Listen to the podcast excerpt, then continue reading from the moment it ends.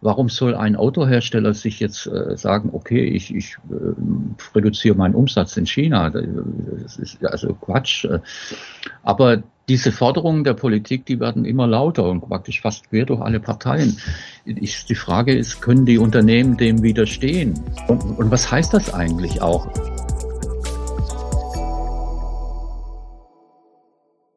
Willkommen zu China Hotpot, Podcast für deutsche kleine und mittelständige Unternehmen für den Erfolg im chinesischen Markt. Mein Name ist Xiaolong Hu, Ihr Gastgeber.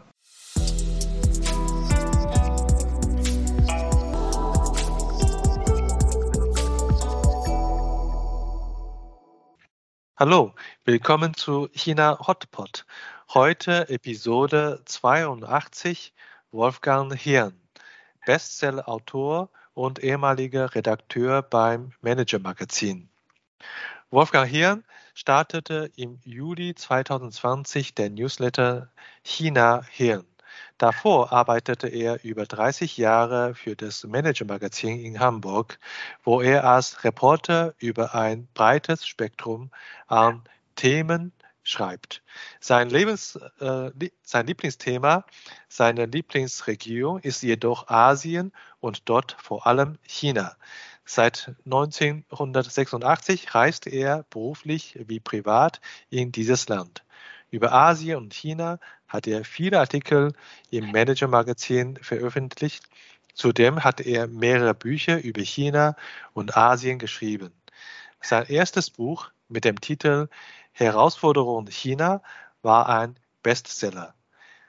Es folgten Angriff aus Asien und der nächste Kalte Krieg, alle in S. Fischer Verlag erschienen, sowie China Bosse, Chinas Bosse, Campus Verlag. Sein neuestes Buch ist ebenfalls im Campus Verlag erschienen und hat den Titel Shenzhen Weltwirtschaft von morgen. Es ist ein Proté der Boomtown im Süden Chinas. Jetzt freue ich mich sehr heute, dass wir den Herrn Hirn bei uns haben. Und äh, guten Tag, Herr Hirn. Danke, dass Sie ja. Zeit haben. Ja, guten Tag, Herr Ho. Ich habe mich äh, äh, richtig gefreut im Vorfeld auf, auf das Gespräch. Und äh, wissen Sie warum? Nein, das müssen Sie mir verraten. Also ich habe äh, äh, mich gefreut, weil wir so kurzfristig äh, die Idee gehabt haben, ein Gespräch zu, äh, zu führen und auch eine sehr gute äh, ja, Konzept für das äh, Gespräch überlegt haben und das realisiert haben. So ganz im Sinne von heutiger Zeit, alles innerhalb von drei, vier Tagen mit chinesischer Tempo. Ja. So, das ist auch unser Thema, China. Und äh, Sie äh, haben mir erzählt, äh, dass Sie lange Zeit äh, für Manager Magazin über China schreiben. Aber wie kam das, dass Sie äh, damals äh, zum ersten Mal mit dem Thema China angefangen haben? Ja, das war schon sehr früh. Das war 1986. Da gab es gerade die ersten Joint Venture, VW war ja das berühmteste von, von deutschen Firmen. Und das weckte bei uns äh, in Hamburg in der Zentrale schon Neugier auf China zu diesem relativ frühen Zeitpunkt. Und so habe ich mich dann äh, entschieden, nach China zu fahren, was damals natürlich nicht so einfach war. Und ich erinnere mich noch, dass man ein Telex, das war praktisch das Vorfahren des des Telefax nach China an den chinesischen Journalistenverband schicken musste. Und dann kam wochenlang keine Antwort, aber es kam dann irgendwann eine Antwort und dann haben die das alles arrangiert, die Gesprächspartner haben mich dann auch begleitet, äh, über, äh, gedolmetscht und so war ich da zum ersten Mal in China und war, muss sagen, hat mich fasziniert bis heute. Ähm, das allererste Mal in China, was hat äh, Sie so richtig umgehaut? Äh, und was war ganz anders? Es war alles ganz anders. Ich meine, der Entwicklungsstand Chinas damals im Vergleich zu uns war, äh, ja, ich will jetzt nicht übertreiben, aber schon fast dritte Weltniveau. Es, es gab wenig Autos, es gab viele Fahrräder, es gab Pferdefuhrwerke noch in Peking und es, äh, und alles war anders. Die Kultur, die Sprache, das Geld. Damals musste man ja noch mit FECs als Ausländer bezahlen, Foreign Exchange äh, Money und äh, das war schon alles sehr, sehr fremd und aber das Fremde hat mich dann einfach gereizt und äh, ich wollte deswegen immer mehr über das Land wissen und diesen Status habe ich bis heute noch. Ich, ich denke immer noch, dass ich viel zu wenig über China weiß. In 1986 sind äh, oder waren Sie zum ersten Mal in China. Wie haben Sie äh, sich damals äh, auf diese Reise vorbereitet? Wie haben Sie sich dann quasi über China informiert? Ja, es gab gar nicht so viele Quellen damals zu der Zeit. Natürlich, es gab ja auch kein Internet. Es blieben eigentlich die Berichte von in deutschen oder auch in englischsprachigen Medien, Tageszeitungen und äh, die wenigen Bücher, die es damals über China gab. Das war eigentlich meine Vorbereitungslektüre auf, auf China. Und ich erinnere mich noch vielleicht auch an das ein oder andere Gespräch von Leuten, die schon in China waren, aber das waren nicht viele zu der Zeit. Was war sozusagen Themaschwerpunkt äh, für Ihre erste Reise bzw. für die ersten Berichte über China? Das war über, ja, natürlich Chinas Wirtschaft und natürlich auch über Unternehmen und auch über die wenigen Deutschen, die schon vor Ort waren. Also das war aber auch immer so, mein, mein Themenschwerpunkt war immer nur Wirtschaft und aber auch weniger diese Makroökonomie und makroökonomische Analyse, sondern eher immer von, von Seiten der Unternehmen oder über Unternehmen, über Manager, über die Personen, die diese Unternehmen führen, leiten. Aber das ist praktisch auch der Anspruch von Manager Magazin, dass wir mehr über Unternehmen und handelnde Personen in den Unternehmen schreiben. Und das haben wir auch in der China-Berichterstattung so gemacht. Dann haben Sie eine China-Rubrik, äh, dass äh, jeden Monat was rausgebracht wird? Oder welchen Rhythmus äh, haben Sie dann damals über China zu schreiben? Na, das war also, ich würde mal sagen, zu Beginn war das vielleicht einmal im Jahr oder so. Das, das, hat sich natürlich in den letzten Jahren verändert, weil China ja natürlich wirtschaftlich immer bedeutender geworden ist. Insofern haben wir dann schon häufiger über China berichtet, aber äh, nicht in jedem Heft. Aber ich würde mal so sagen, am Schluss so meiner Jahre beim Manager Magazin schon drei bis vier Mal im Jahr mit größeren Geschichten über China. Ja. Wie haben sich die Themen äh, verändert äh, in den immerhin äh, über 30 Jahren? Ne? Ja, die haben sich natürlich mit der chinesischen, äh, mit der Entwicklung der chinesischen Wirtschaft auch verändert. Am Anfang war oft so das Thema der Joint Venture, wie, was, welche Probleme gibt es bei einem Joint Venture, wie, wie geht man mit chinesischen Partnern um? Also das war so in den ersten Jahren das große Thema. Aber mittlerweile äh, oder zu Beginn haben wir auch relativ wenig über chinesische Unternehmen geschrieben, weil es die äh, schlicht nicht gab. Also Privatunternehmen sowieso nicht und über die Staatsunternehmen, das war relativ schwierig. Und das hat sich natürlich schon im Laufe der Jahre oder Jahrzehnte verändert. Das sind ja chinesische Unternehmen, sind jetzt Wettbewerber geworden auf, in vielen Branchen. Und insofern hat man sich dann in, in, in den 2000er Jahren und 2010er Jahren haben wir auch verstärkt über chinesische Unternehmen berichtet. Und welche äh, Resonanz haben Sie äh, durch den Artikel bekommen von den Leser oder von, vom äh, Chefredakteur oder von dem Magazin?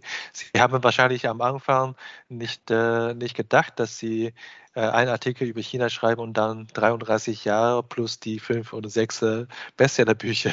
Ja. Nee, das hat sich, das hat sich einfach so entwickelt, äh, dass ich da, ich bin dem Thema immer äh, China immer treu geblieben, auch in schwierigen Zeiten nach 89, wo es ja äh, nach Tiananmen diese, ja, diesen Stillstand in den Beziehungen gab und aber das hat mich nie abgeschreckt, bei dem Thema dabei zu bleiben. Wobei ich ehrlicherweise sagen muss, man konnte damals Ende der 80er, Anfang der 90er Jahre wirklich nicht, also ich zumindest nicht, erwarten, dass China diese äh, dynamische Entwicklung äh, nimmt. Also das, ich glaube, das haben die wenigsten Leute erwartet, vielleicht die chinesische Führung, aber ich glaube nicht mal die. Also insofern habe ich äh, da nicht erwartet, dass das jetzt so brutal abgeht in China in den nächsten 20, 30 Jahren. Also umso mehr bin ich natürlich äh, dankbar, dass ich diese Entwicklung mit eigenen Augen äh, leben durfte. Das ist, ich sage immer, das ist für mich Weltgeschichte live. Und ich war mehr oder weniger dabei. Das gibt es nicht so oft im Leben, solche Entwicklungen miterlebt. Ja, Sie sind sehr bescheiden, wenn Sie sagen, Sie haben vieles nicht äh, äh, kommen sehen. Wobei genau das haben Sie ja schon, das werden wir später darüber kommen, in einem Ihrer äh, Bücher schon so prophezeit. Ähm, wenn Sie jetzt über die 30 Jahre äh, äh, nachdenken und in denen äh, Sie über China schreiben, die Informationsquelle, wie haben Sie eigentlich äh, organisiert, dass die äh, benötigte Information bekommen oder wie haben Sie da für Ihre Artikel recherchiert? Naja, im Laufe der Zeit sind natürlich immer mehr Informationen über China verfügbar gewesen. Jetzt im Vergleich zu den äh, Ende der 80er Jahre, wo, wo ich ja sagte, dass das Informationsangebot relativ spärlich war. Aber das hat sich natürlich vor allem mit dem Internet gravierend verändert. Und, und natürlich haben auch immer mehr Leute über China berichtet und mehr Leute über China geschrieben. Es gab mehr Bücher. Es gab dann äh, Newsletter, es gibt ganz tolle Informationsquellen inzwischen. Also äh, ich habe das Gefühl eher, man hat ein Überangebot an Informationen. Also ich, ich, ich lese relativ viel jetzt über China. Das kostet mich fast jeden Tag drei Stunden, wo ich nur das lese, was ich abonniert habe über China. Also äh, das Problem ist eher, dass man aus diesen vielen Informationen jetzt äh, das Interessante herausfiltert. Also eher das Überangebot. Vor 30, 40, 30, 35 Jahren war es eigentlich das, äh, der Mangel an Informationen. Das hat sich gravierend verändert. Ja. Genau, das haben Sie äh, auch gemerkt äh, und äh, ähm, das äh, haben Sie gleich quasi äh, zu einer Aktion geleitet und ein erstes Buch über China geschrieben. Und ähm, wie, wie war konkret damals die Motivation von Ihnen? Die Motivation war, dass ich natürlich, dadurch, dass ich auch häufiger in China war zu dem Zeitpunkt äh, und dann immer verglichen haben, was wissen wir in Deutschland über China? Und da kam ich schon zu dem Ergebnis, wir wissen verdammt wenig.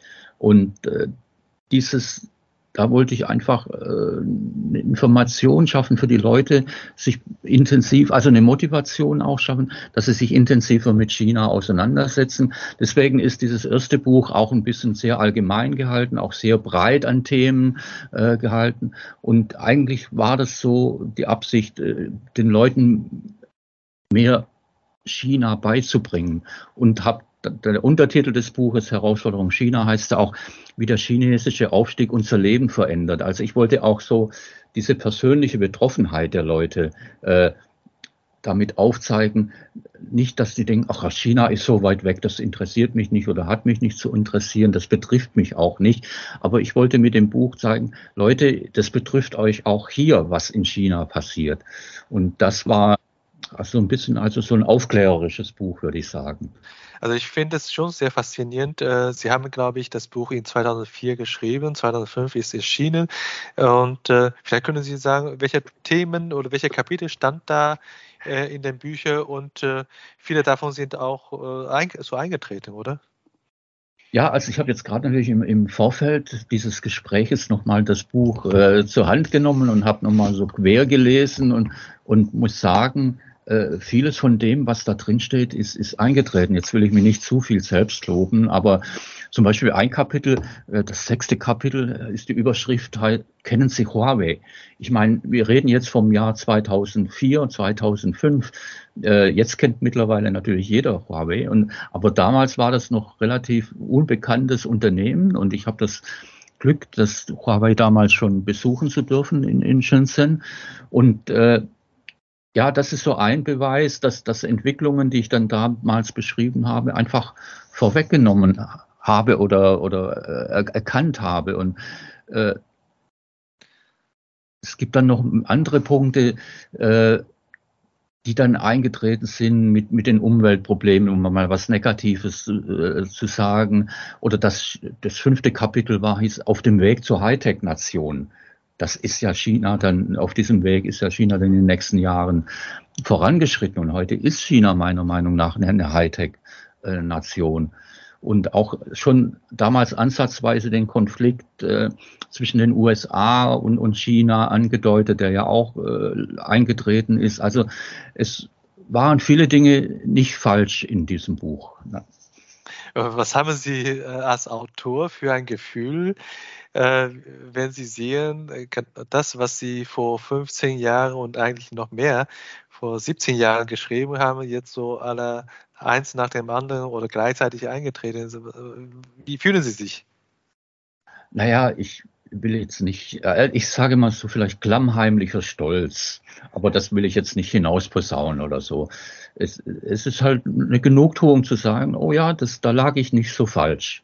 Ja, ja, es äh, können sie auch wirklich sein. Das, äh, ähm, weil sie leben ja nicht, da muss man dazu sagen, sie leben ja nicht äh, in China. Sie haben ja. natürlich sehr oft auch dort äh, äh, gewesen äh, und nach China gereist. Aber trotzdem ist schon für mich wirklich Chapeau. Respekt, dass Sie aus dieser Zeit wirklich genau das Richtige prophezeit haben. Und äh, äh, mich interessiert natürlich, welche Information oder welche Facette und welche Fragmente an Information an, an der Gesellschaft haben Sie dann äh, für sich aufgenommen und dann daraus äh, die, ähm, äh, ja, die ähm, Erkenntnisse gezogen, dass vielleicht das Wachstum von China mit Perspektive 2004 gesehen ein nachhaltiges ist.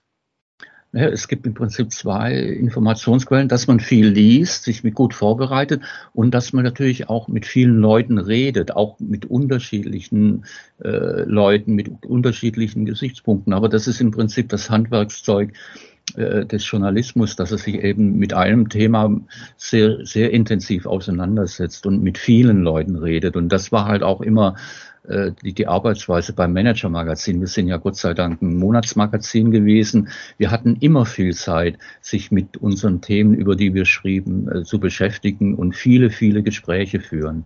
Ich meine, das, das war das A und O der Arbeit. Auch natürlich für ein Buch führt man noch viel, viel mehr Gespräche als nur für einen Artikel im Manager-Magazin.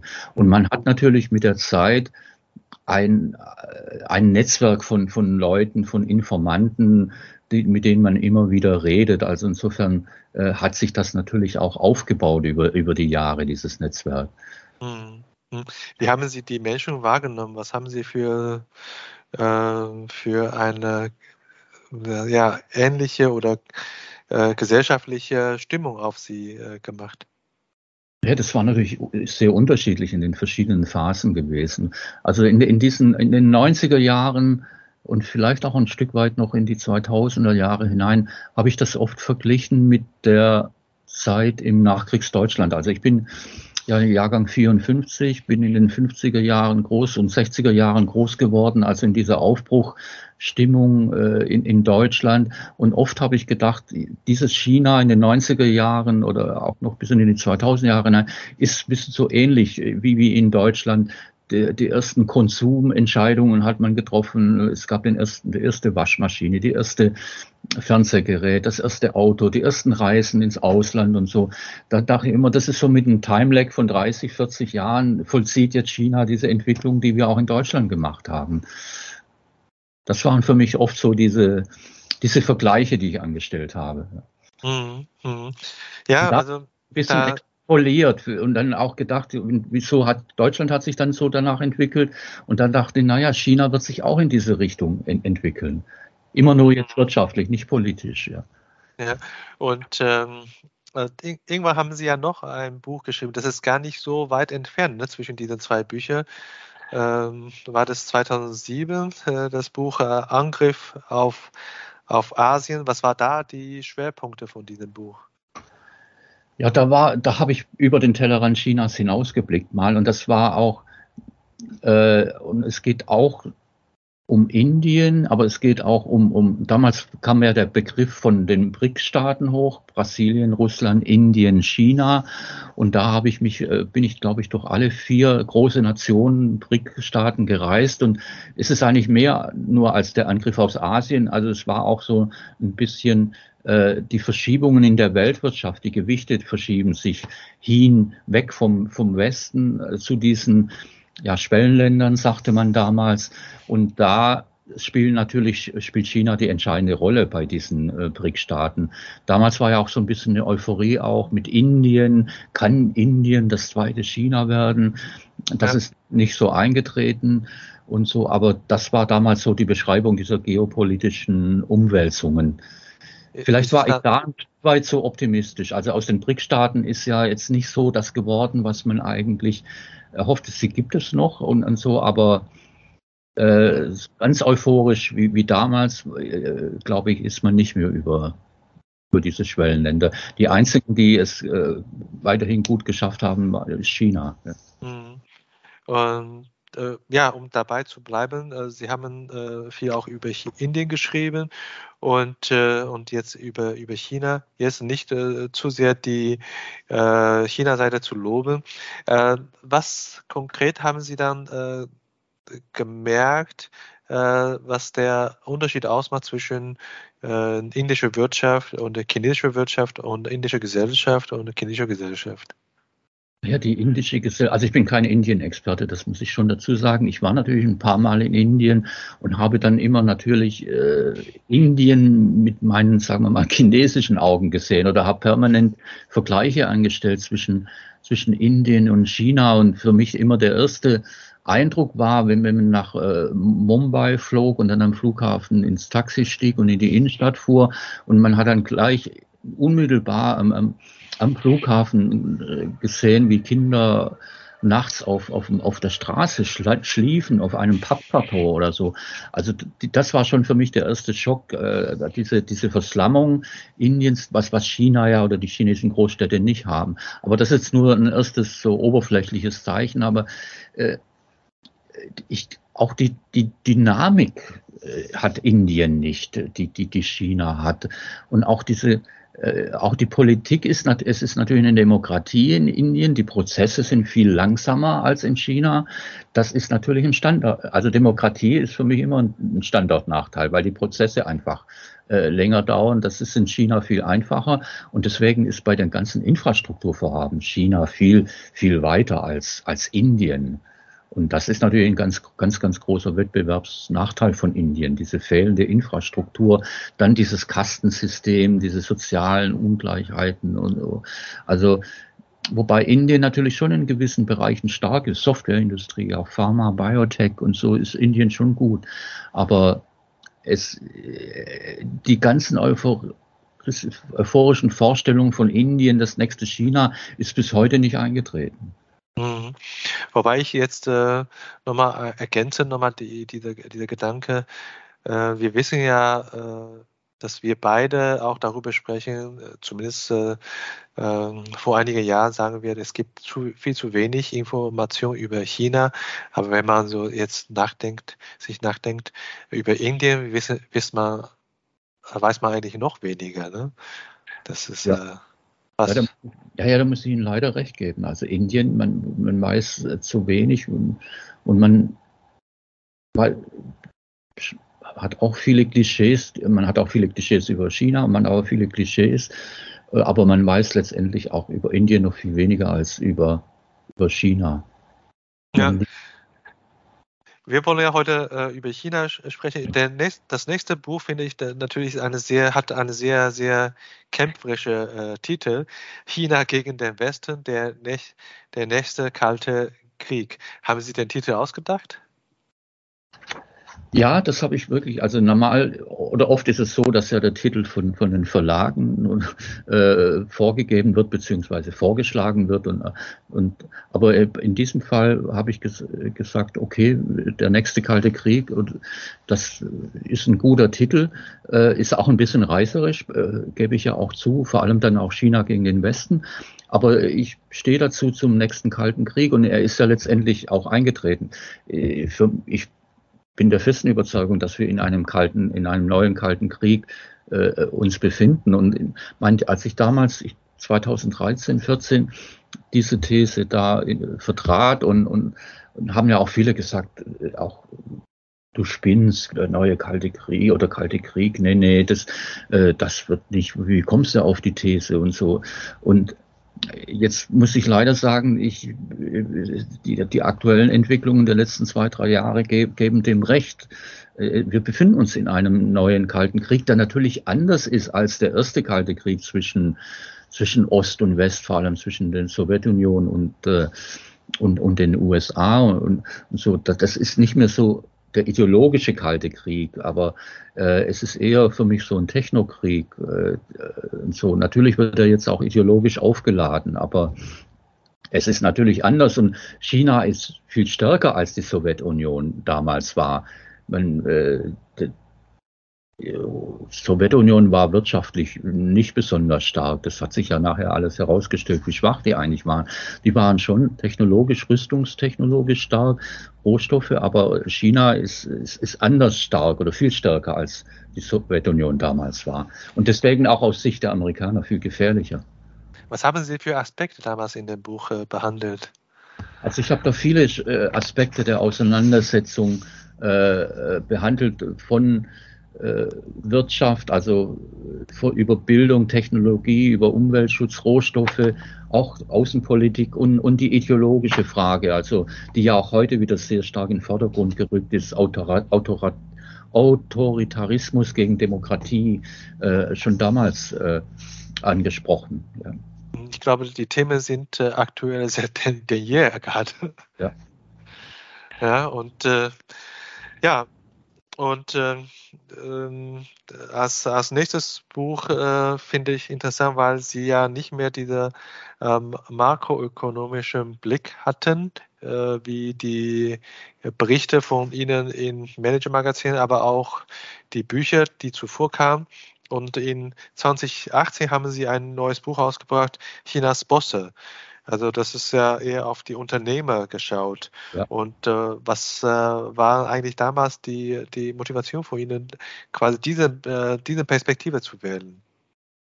Ja, das war die Zeit, wo, wo viele chinesische Unternehmen nach Europa kamen oder in, in, im Westen kamen, in, entweder durch äh, Beteiligungen an, an, an, Unternehmen oder auch einfach so äh, als Vertrieb ihrer Produkte. Plötzlich tauchten hier Markennamen, chinesische Unternehmennamen auf und wir wussten, Huawei und ja, kannte man ein bisschen. Und aber wer, all die anderen Unternehmen hatten die Leute keine Ahnung und, und, so. Selbst auch in der Wirtschaft hierzulande waren die nicht so bekannt. Und deswegen dachte ich mir schon, wir müssen eigentlich äh, mehr über diese Unternehmen wissen, auch, auch vielleicht äh, über die Personen, die dahinter stehen und auch wie, da kam jetzt wieder so mein Manager-Magazin Hintergrund dazu, wie ticken diese Unternehmen, führen die anders wie, wie westliche Unternehmen? Das waren einfach so die Fragestellungen, die mich interessiert haben und die mich dann zu diesem Buch äh, verleitet haben. Was ist so ein chinesischer Unternehmer oder äh, ja, äh, und Manager im Vergleich? Sie haben ja auch eigentlich äh, in ihrer Manager-Magazin-Zeit nicht hauptamtlich äh, über China berichtet, sondern auch andere Industriesegmente ähm, und äh, haben auch deutsche Manager äh, ständig auch interviewt. Und äh, was, was, äh, was sind die Unterschiede? Wie, Sie, äh, wie, wie, können Sie das beschreiben?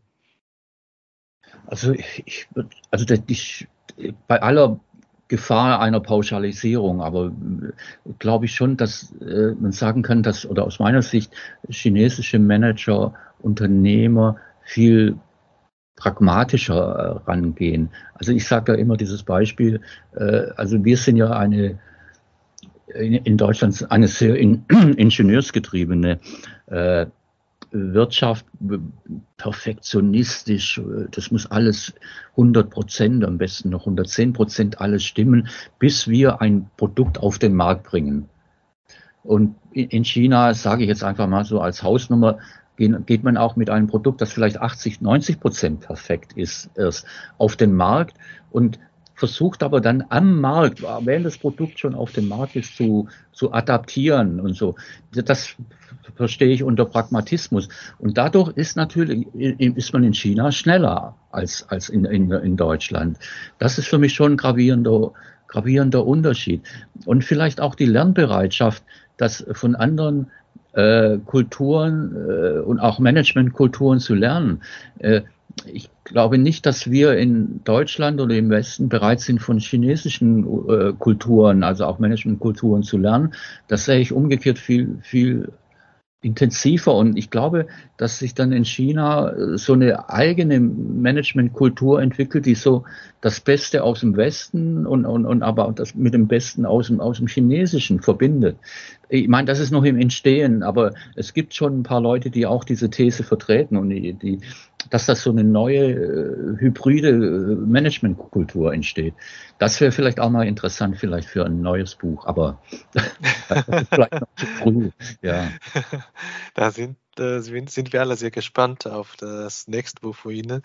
Äh, in, Im Rahmen von Chinas Bosse haben Sie ja viele Unternehmen und viele Unternehmer interviewt. Äh, wer oder welches Unternehmen war wirkten besonders auf Sie oder haben einen nachhaltigen Eindruck auf Sie gemacht? Naja, das wird jetzt nicht überraschen, weil es sind natürlich schon die, die großen Unternehmen, die hier auch bekannt sind. Also Huawei äh, ist für mich immer, weil ich das jetzt halt auch schon seit 16 Jahren das Unternehmen kenne und immer wieder da gewesen bin in, und, und äh, vor Ort in, äh, auf diesen Campus oder, oder äh, das ist schon beeindruckend, also einfach schon mal von der Optik her. Also ja. wenn man zum Beispiel da dieses neue äh, Forschungszentrum äh, ist völlig äh, untertrieben. Also diese ganze äh, Stadt da in Dongguan, äh, wenn man die besichtigt, das ist, das ist so irre. Man, denkt, man träumt oder so, ist das alles real, aber es ist real. Also Huawei hat mich sicher sehr stark beeindruckt, aber auch Tencent oder auch bei, bei Alibaba oder Baidu in, in,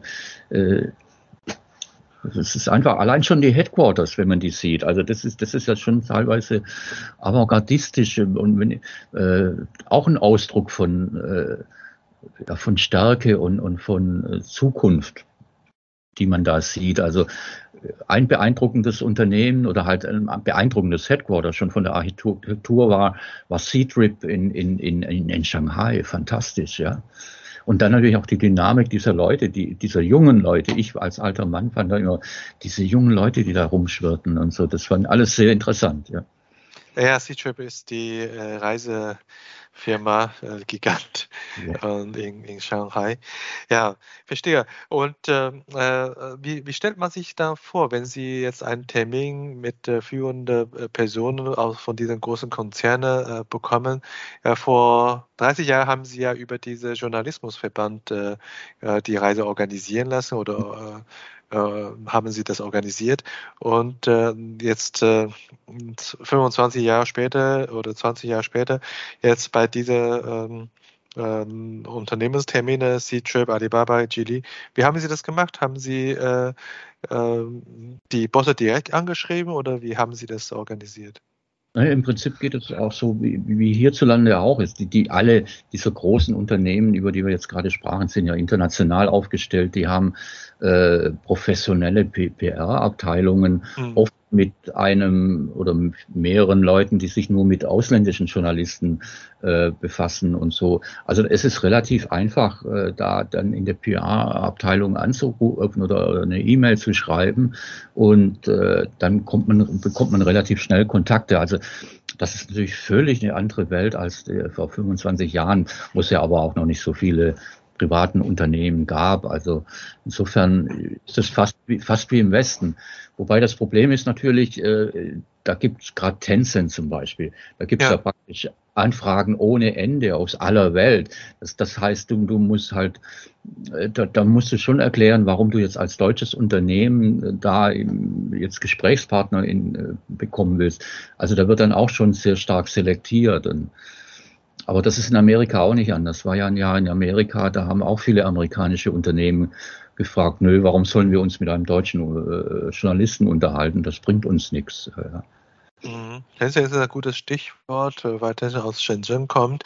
Und danach folgt ja auch Ihr äh, äh, jüngstes Buch, äh, 2019, das Buch Shenzhen, Weltwirtschaft von äh, morgen. Ähm, interessanterweise gab es ja fast zeitgleich, Sie sind etwas früher, ein zweites Buch, auch über Shenzhen. Hm, was sind die Themenschwerpunkte äh, von diesen zwei Büchern? Äh, das zweite Buch war von Frank Sieren, meinem alten äh, Freund und Rivalen, man das so bezeichnet. Wir verstehen uns gut. Also im Gegenteil, wir pushen uns dann gegenseitig. Wenn zwei Leute ein Buch über ein Thema schreiben, das hilft beiden Büchern. Also insofern, äh, wir haben aber auch unterschiedliche Schwerpunkte gesetzt. Also er hat, er war schon intensiver drin in den in, in Shenzhen, hat auch viel mehr auch über Personen äh, geschrieben, weil ich versuchte auch ein bisschen äh, Shenzhen als Vorbild darzustellen, äh, wie vielleicht äh, die, gut, der Untertitel heißt Weltwirtschaft von morgen, ist natürlich schon ein bisschen sehr äh, euphorisch und so, aber äh, für mich ist Shenzhen schon eine Modellstadt für China und vielleicht auch für, für andere Länder. Und das war eigentlich auch die Motivation, warum ich das Buch geschrieben habe, weil viele Leute immer die gehen nach Peking, also viele äh, Delegationsreisen und auch in der Politik und auch in der Wirtschaft. Sie gehen nach Peking und nach Shanghai und vielleicht dann über Hongkong fliegen sie zurück. Das ist so die klassische Rennstrecke für Delegationen. Shenzhen, äh, man könnte locker von Hongkong mal kurz rüberfahren nach Shenzhen, aber das haben die wenigsten gemacht. Immerhin die Bundeskanzlerin ist auf ihrer glaube ich, vorletzten Reise hat, hat sie es noch geschafft, nach Shenzhen zu kommen für ein paar Stunden. Immerhin, das war eine Auszeichnung für Shenzhen. Aber ich fand immer, Shenzhen wird äh, benachteiligt oder, oder wird nicht äh, genügend gewürdigt. Und deswegen war das die Motivation, ein Buch über Shenzhen zu schreiben. Und da war ich dann ein paar Monate und habe mir das angeguckt und fand das schon sehr faszinierend. Das ist ja praktisch auch so das Labor für, für China. Viele Entwicklungen äh, werden da vorweggenommen oder mal probiert und, und, und um, um dann, wenn es gut läuft, äh, vielleicht in, auf andere Städte oder Provinzen in China übertragen. Das ist ja eigentlich so dieser pragmatische Weg, äh, den China in den letzten Jahren, Jahrzehnten immer gegangen ist. Mhm. Ja, auch eine der ersten Sonderwirtschaftszonen äh, Shenzhen damals, Ende der 70er Jahre. Ja, ein Gedanke, der mir jetzt äh, gerade äh, äh, vorkommt, ist, äh, das ist auch so ein bisschen die Zukunft Chinas. Ne? Shenzhen ist ja schon äh, sozusagen schon führend, mehr als äh, alle anderen 90 Prozent der chinesischen Städte. Und das ist doch vielleicht auch ein bisschen eine, eine, eine Zukunft von China, wie, ja. wie Gesamtchina in vielleicht fünf ja. bis zehn Jahre aussehen könnte.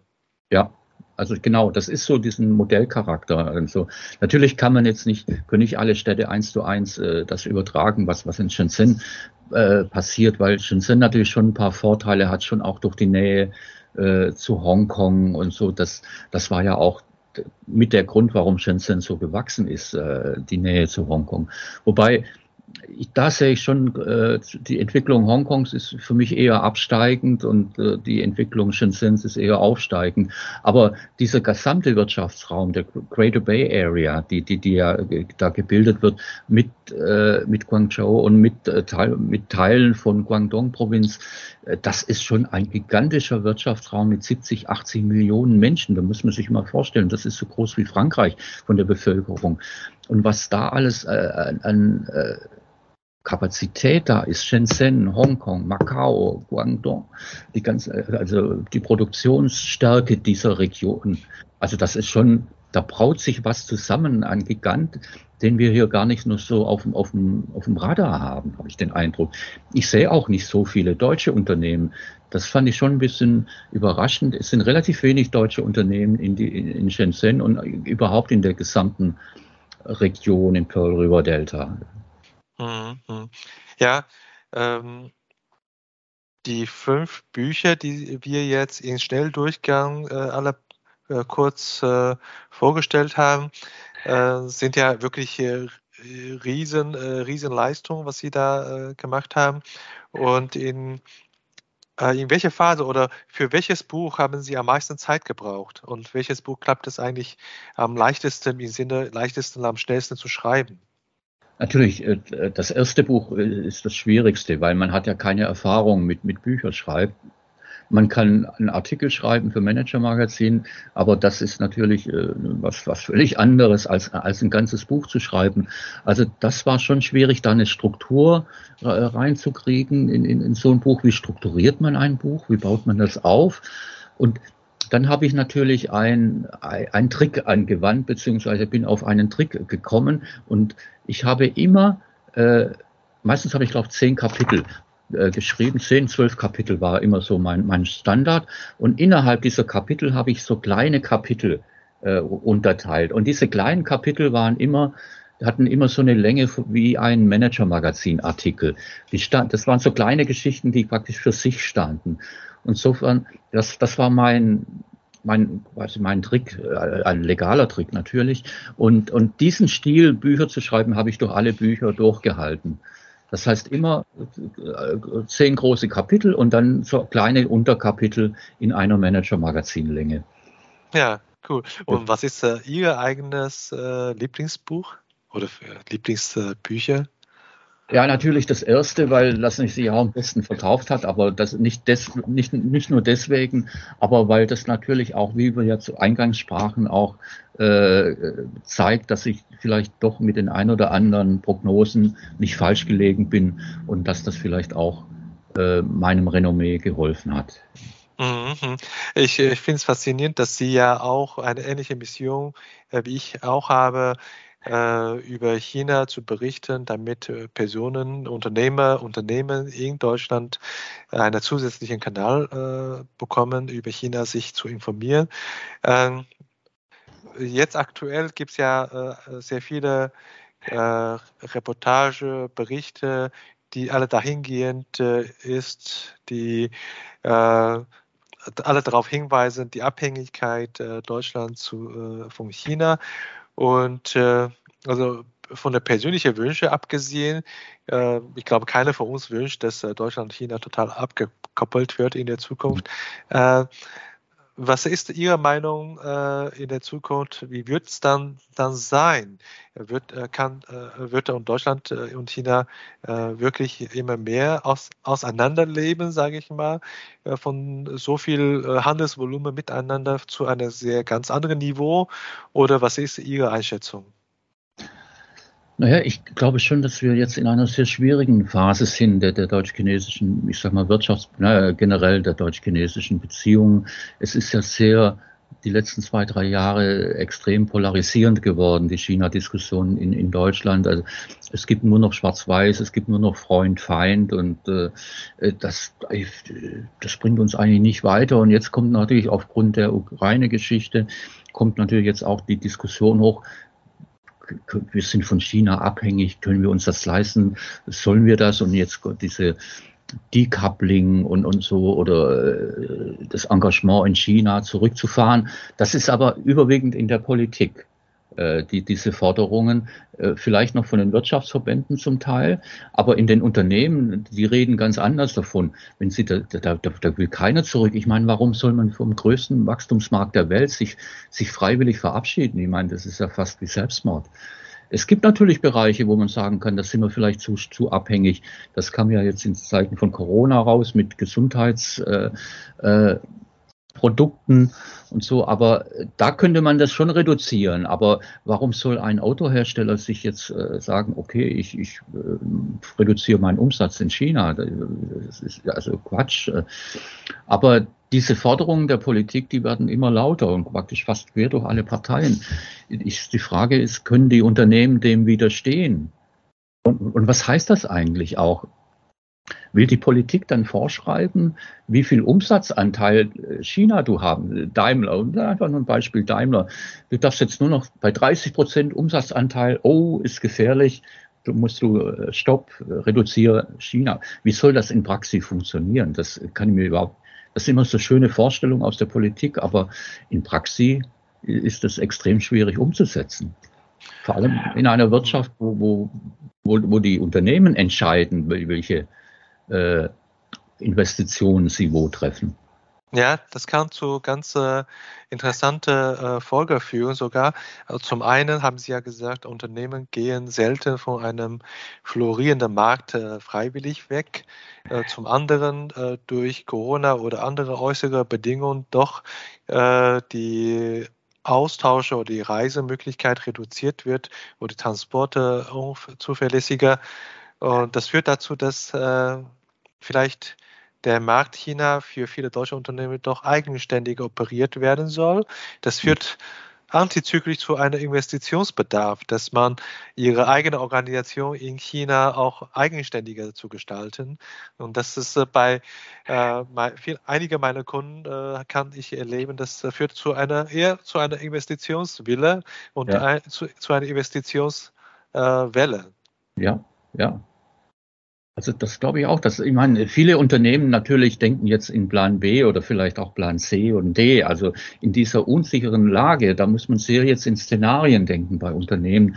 Und ich denke, die meisten machen das oder fast alle tun, denken da in, in, in, in Szenarien. Und eines dieser Szenarien ist, haben Sie beschrieben. Also ich glaube schon, dass man das Engagement äh, oder dass man praktisch da ein eigenes Tochterunternehmen dann quasi als selbstständiges chinesisches Unternehmen dann äh, organisiert und, und führt.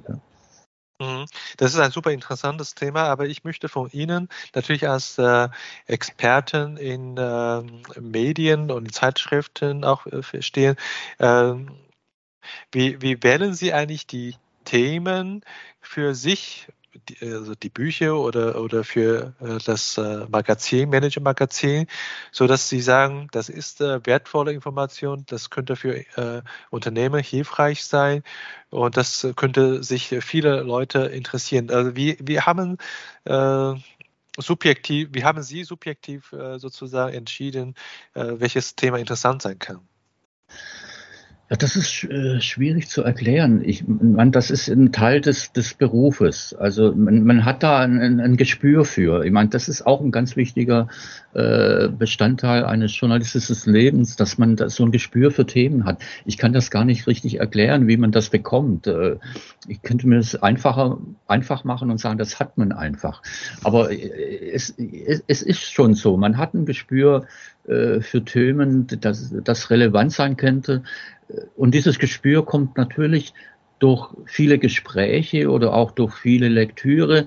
Oft aus diesen Gesprächen verdichtet sich dann plötzlich ein Thema, weil verschiedene Leute das ansprechen und plötzlich merkst du, oh, das ist für viele Leute ein, ein, Thema, da musst du drüber schreiben. Also auch durch viele Gespräche kommt das äh, zustande oft. Mit, mit Aber heutiger Bauchgefühl, da muss ich ehrlich sagen. Äh. Mit heutiger Beschreibung würde man sagen, künstliche Intelligenz, das ist aus ja. Information was zu lernen und dann wiederzugeben. Nur äh, diese künstliche Intelligenz habe ich jetzt gelernt, das ist nie irgendein Vakuum. Das ist, hat mhm. immer einen Kontext. Und äh, äh, wenn ich jetzt äh, sage, ich äh, wusste schon vieles über Deutschland oder die chinesische Gesellschaft wusste schon vieles über Deutschland. Wenn ich mich daran erinnere, alles, was wir in China über Deutschland wissen, sind überwiegend Positives, weil wir gerne was lernen möchten. Mhm. Und äh, seit über 25 Jahre lebe ich in Deutschland mit Unterbrechungen und so weiter, klar. Aber ich kenne die deutsche äh, äh, Medienberichte sehr gut über China. Viele sind äh, relativ äh, äh, kritische Themen. Und äh, hat das, das habe ich nie verstanden, warum die Themen immer so diese Nuance haben. Ist das liegt in der Kultur, kulturellen Wurzel, dass äh, die Deutschen äh, sozusagen über alles gerne kritisieren möchte, äh, nicht nur sich selbst, sondern auch äh, über andere Gesellschaften? Also ich glaube schon, dass es auch ein kulturelles, wir sind ja sehr kritisch und, und nörgeln immer rum und mit nichts zufrieden. Äh, das ist also kulturell, also der Deutsche ist immer, hat er irgendwas auszusetzen und so. Ich glaube schon, das ist ein kultureller Grund. Und, und bei den Medien, natürlich die Medien äh, für die ist immer das Negative ist, ist wichtiger. Also jetzt unabhängig von China. Äh, das äh, über irgendwelche Skandale und, und negative Dinge zu berichten, ist, ist einfach äh, denken die Medien. Also das war ja beim Manager-Magazin waren ja auch so, dass wir über, wir hatten so äh, Rubrik Missmanagement. Also wenn man dann über die Fehler von Unternehmen schreiben kann oder von Unternehmern und Managern, dann war das einfach äh, bei uns, das war klasse, wenn, wenn, wenn wir da so solche kritischen Geschichten, das, das war auch innerhalb der Redaktion hast du ein gutes Standing gehabt, wenn du diese kritischen Berichte geschrieben hast. Also das ist so, so in der DNA der deutschen Journalisten drin, negativ zu schreiben oder mit denk, und, und, und die sagen ja auch, auch, wir schreiben ja nicht nur negativ über China, wir schreiben ja negativ über die Berliner Politik. Wir schreiben, guck doch, wie negativ wir über die USA schreiben. Oder das, das stimmt schon. Also äh, wobei natürlich äh, es schon die ein oder andere positive Seite äh, äh, gibt, über die man dann nicht schreibt. Und das also ist nicht ausgewogen. Aber der Journalismus ist nicht ausgewogen. Aber mhm. das hat mit dem chinesischen Phänomen allein zu tun. Das ist auch bei anderen Dingen so. Ja, also Sie haben ja auch gesagt, dass äh, es gab auch äh, schon früher eine Zeit äh, äh nach 2000, äh, nee, 1989. Ja. Äh, da war auch schwierig gewesen. Und ich hoffe auch, dass aktuell ein paar kritische Töne sind vielleicht vorbei, auch unter anderem auch ein bisschen Überreaktion mit bei. Äh, was ich aber festgestellt habe, man, man berichtet auch über, über USA, äh, Weltwirtschaft Nummer eins, äh, über Japan, Weltwirtschaft Nummer drei, eigentlich auch relativ wenig in deutschen Medien. Also wenn ich jetzt so vergleiche, wir berichten eigentlich ständig in China über andere Länder, wir breiten auch gerne, was andere Länder so für, für Technologie hat, was wir Fortschritt gemacht haben. Gerade diese positive Nachricht breiten wir sehr gerne untereinander, weil wir auch gerne lernen möchten. Das passiert nicht so sehr so zugespitzt wie in China, hier in Deutschland, finde ich. Ja klar, aber wie Sie richtig sagen, die Chinesen wollen lernen und, das tun sie, indem sie über positive Dinge oder was machen die anders, was machen die besser. Und bei uns ist ja nicht so, da kommt ja keiner auf die Idee und von den Chinesen lernen zu wollen, weil da immer ja noch der Gedanke ist, äh, bei vielen, also jetzt nicht bei äh, Wirtschaftsleuten, die sich auskennen, aber bei vielen ist ja, die machen ja nur billige Produkte. Jetzt überspitze ich ein bisschen. Äh, was wollen wir da lernen? Aber dass China im Bereich der Digitalisierung oder in der E-Mobilität und, und auch künstliche Intelligenz bei allen negativen Dingen, die es vielleicht gibt, weiter ist als wir, das, das haben die Leute, viele Leute immer noch nicht kapiert. Wir, wir könnten in einigen Bereichen was von China lernen, aber das Bewusstsein, dass wir das können müssen, das ist hier noch nicht sehr weit verbreitet. Mhm. Äh, dazu äh, komme ich noch mal zu einer anderen Story. Ich war letzte Woche äh, in Bonn im äh, Haus der Deutschen Geschichte in dem Museum. Das ist eine, übrigens eine sehr gute Ausstellung. Das kann man in schnell durchgehen. Die deutsche Geschichte in den äh, ja, mittlerweile über 70 Jahre äh, erleben. Ich finde, in den 30 bis 40 Jahren nach dem äh, Wiederaufbau ähm, hat Deutschland schon verschiedene äh, Wirtschaftsstadien erlebt. Und diese 30 bis 40 Jahre haben Sie auch jetzt über China schon quasi berichtet. China mhm. hat äh, noch nicht äh, diesen Stand erreicht, was Deutschland damals mit 30 Jahren schon erreicht hat. Insofern, äh, dass äh, diese Wirtschaft an sich, die Entwicklung kann deutlich nochmal weitergehen. Das ist meine Meinung. Wie sehen Sie das? Also die, chinesische, die Entwicklung der chinesischen Wirtschaft. Kann, ja, kann auch weiter, weitere äh, Phase noch, äh, äh, ja, noch haben. Man muss natürlich auch fair sein, wir sind eine Nation mit 80 äh, Millionen Einwohnern und China ist mit 1,4 Milliarden da ein paar Nummern größer und hat natürlich noch ein ganz anderes Entwicklungspotenzial. Also, aber auch natürlich genug Probleme. Ich, die, diese ganze Überalterungsgeschichten, das, das kann schon ein großes Problem auch für China, oder ist schon ein großes Problem äh, für, mhm. für China. Also da gibt es schon noch einige große Fragezeichen auch, was die chinesische Entwicklung anbetrifft. Aber äh, und auch die Ungleichheit würde ich als ganz groß, äh, als großes Problem auch äh, in, in China sehen. Also es wird nicht alles so linear äh, verlaufen, wie, wie, wie man sich das erhofft hat. Also aber äh, trotzdem, der Weg Chinas wird weitergehen in, in, in, mit Wellenbewegungen, aber äh, so auf, dem, auf einem doch Wachstumspfad. Das geht, davon geht ja. mit Sicherheit aus. Es gibt also genug Information, äh, was Sie dann später als Buch oder als anderes äh, Format äh, auch an die deutsche Gesellschaft weitergeben können. Ähm, ich äh, wollte äh, in der letzten Minute noch ein bisschen über Ihr neues Projekt sprechen. Äh, Sie haben quasi jetzt äh, in Ihrer Ruhezeit eine kreative Pause und starte ein neues Projekt äh, mit der Newsletter. Äh, was, äh, was haben Sie da für ein, ein Ziel und was, worüber berichten Sie mit Ihrem Newsletter? Ja, mein Newsletter China-Hirn äh, habe ich gestartet vor im Juli 2020, also mitten in Corona. Es ist eigentlich ein Produkt von Corona. Man saß zu Hause rum und, und ach, was macht man jetzt?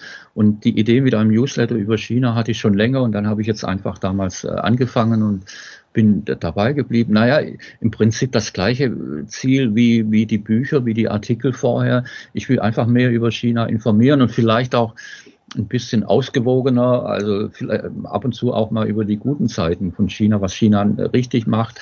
Ein, einfach so eine ausgewogenere Berichterstattung äh, über, über China, das ist so die Motivation. Und da die Themen, ich will es auch ein bisschen breiter fassen, nicht nur eben Politik, Wirtschaft, sondern auch Gesellschaft und bis hin zum Essen. Und Essen ist ja, erstens esse ich gerne Chinesisch und zweitens weiß ich natürlich, dass Essen ein ganz, ganz großes Thema in, in China ist. Das ist immer das Ideale für einen Small Talk, wenn man irgendwo ist und die Leute noch nicht so kennt, über das Essen, wenn man über das Essen redet und, und zeigt, man kennt sich aus über das Essen oder ein bisschen aus und schon ist das äh, Eis gebrochen. Also das fand ich, also insofern Essen ist für mich auch ganz wichtig und deswegen spielt das auch eine Rolle in meinem Newsletter.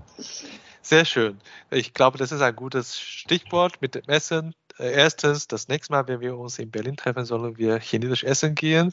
Und zweitens, äh, wir haben in unserer Essenszeit heute unsere Sendung aufgenommen. Und jetzt schreit nicht nur der Hunger nach dem Wissen, sondern auch wirklich der richtige Hunger. Und äh, ich würde sagen, vielen, vielen Dank für Ihre Zeit, dass äh, Sie heute mit mir das Gespräch geführt haben. Äh, und äh, ich wünsche Ihnen viel Erfolg mit äh, Ihrem Projekt China hier als Newsletter und bin gespannt schon auf das nächste Buch von Ihnen über, über China. Okay, vielen, vielen Dank. Also Wiedersehen. Tschüss, ciao. Das war unsere heutige Episode. Ich bin Xiaolong Hu, Ihr China-Coach für Ihren Geschäftserfolg. Wenn Sie als deutscher KMU noch mehr über China wissen möchten, empfehle ich Ihnen unsere kostenlose englischsprachige Webinarserie China Webinar zu besuchen. Oder schreiben Sie gerne eine Mail an mich persönlich unter der Webseite china-team.de. Mit über 100 China-Experten können wir Ihnen gerne weiterhelfen. Bis nächstes Mal und 再见.